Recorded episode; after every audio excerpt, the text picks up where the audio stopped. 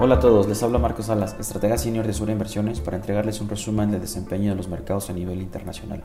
Concluye la tercera semana del año, donde observamos un cierre mixto entre los principales índices bursátiles a nivel global. Este comportamiento se presentó después de publicarse distintas cifras provenientes de las dos principales economías del mundo.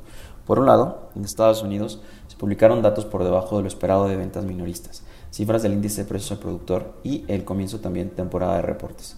Y en el otro lado, en China, se reveló el dato positivo de crecimiento para el último trimestre del 2022.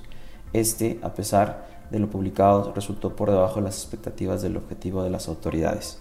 Por último, no hay duda que la sombra del impacto y el tamaño de una próxima recesión siguen generando incertidumbre en el actuar de los inversionistas.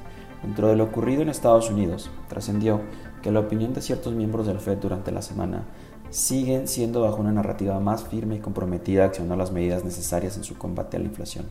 Esto mantuvo al mercado atento de lo que podamos esperar a fines de mes cuando se celebre la reunión de política monetaria.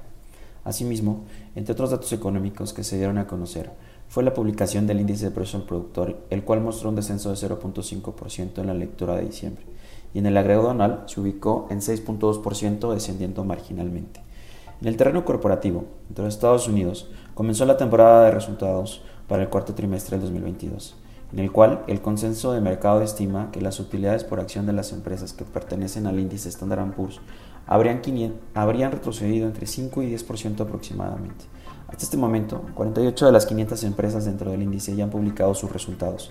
Destacan que 30 de ellas han logrado superar las expectativas. En Asia, las noticias fluyeron desde el frente macroeconómico. La segunda economía más grande del mundo acumuló un crecimiento para la economía que totalizó en 3% en el 2022, cifra que se encontró por debajo del objetivo trazado por el gobierno de 5.5%. Mientras que en Japón, por otro lado, el Banco Central, en una sorpresa para los mercados, decidió mantener sin cambio su política monetaria en un nivel de 0.10% negativo. Las recientes acciones del organismo han permitido cotizar los bonos aproximadamente a niveles de 0.5%. Finalmente, en el resumen semanal, los principales índices rentaron de forma mixta. Esto medido a través de los índices asiáticos que cerraron con alza la semana, en tanto que en Estados Unidos y Europa se vieron cierres mixtos con retrocesos del orden del 1.13% para el Standard Poor's 500 y 0.60% negativo para el Stock 50 ah, respectivamente. En el caso de la TAM, los mercados se comportaron de forma más resiliente en términos semanales. Fue el caso de Colombia, Argentina, Chile y México. El dólar vuelve a depreciarse versus las principales divisas en la semana. Tuvo un retroceso de 0.14% frente, frente al índice de DXY o canasta de monedas duras.